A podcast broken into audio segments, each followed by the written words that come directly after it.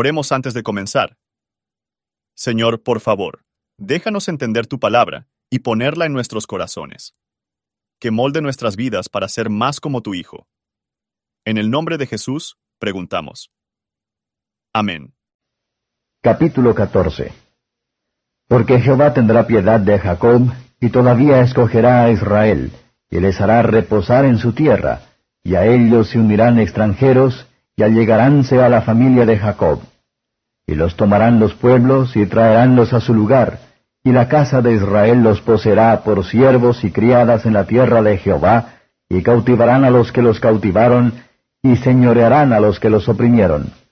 Y será en el día que Jehová te diere reposo de tu trabajo y de tu temor, y de la dura servidumbre en que te hicieron servir, que levantarás esta parábola sobre el rey de Babilonia y dirás, ¿Cómo paró el exactor?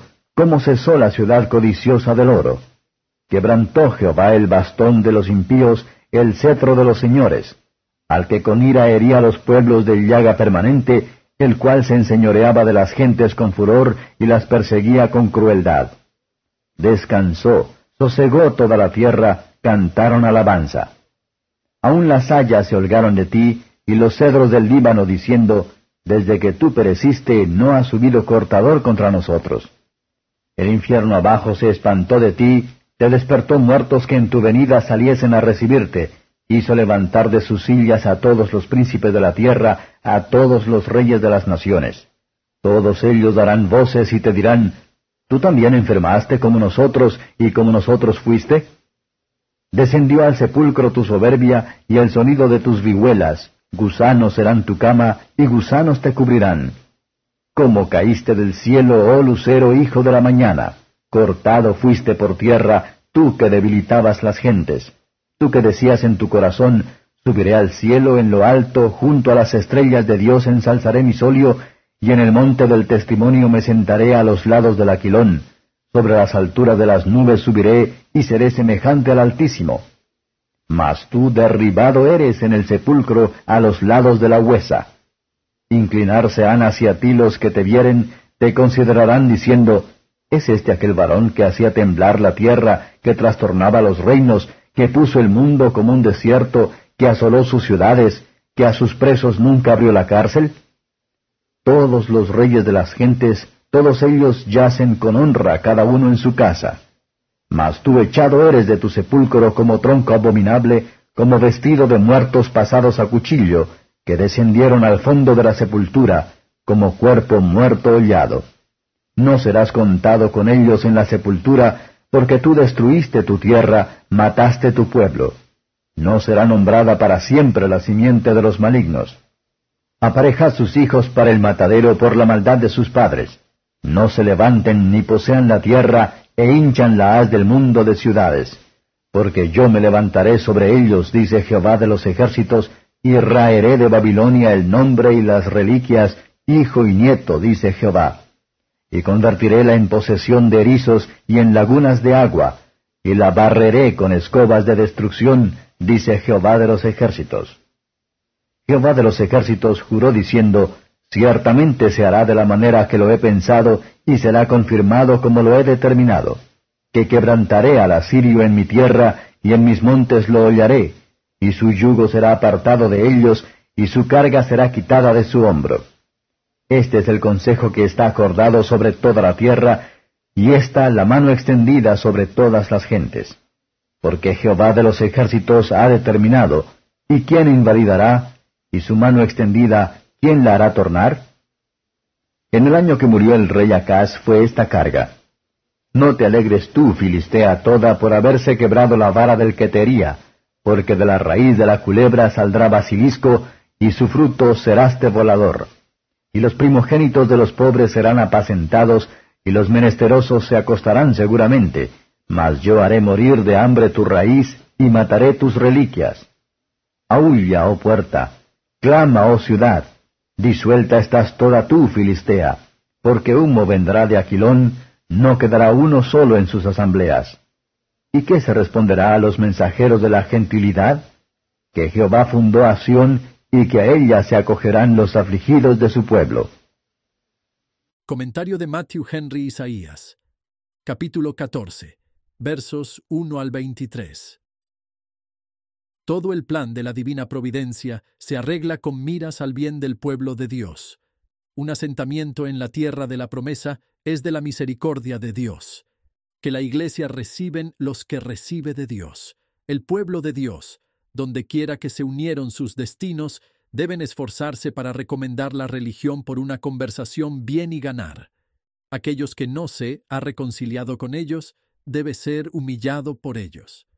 Esto se puede aplicar para el éxito del Evangelio, cuando los que fueron traídos a obedecerla, que se había opuesto a ella.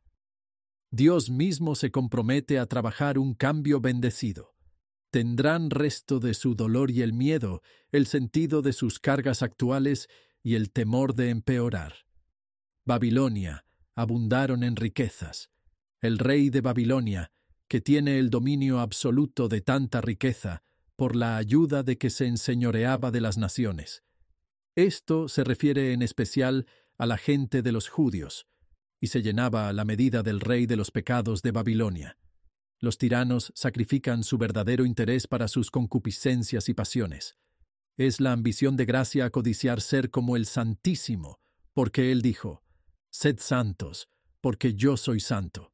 Pero es la ambición pecaminosa para apuntar a ser como el Altísimo, porque Él dijo, El que se enaltece será humillado. Así pues, el diablo hizo que nuestros primeros padres al pecado. Ruina total debe ser llevado con él. Los que no dejará de pecado, Dios hará cesar. Él debe ser muerto, y descienden a la fosa. Este es el destino común de los tiranos. La verdadera gloria, es decir, la verdadera gracia, va a subir con el alma al cielo, pero vana pompa pasará con el cuerpo a la tumba. Hay un final de la misma. Para negar la sepultura, si por causa de la justicia puede ser gozado en Mateo 5, verso 12. Pero si el justo castigo del pecado denota que los pecadores impenitentes se levantarán para eterna vergüenza y desprecio. Muchos triunfos deben estar en su caída. Dios va a contar con aquellos que perturban la paz de la humanidad.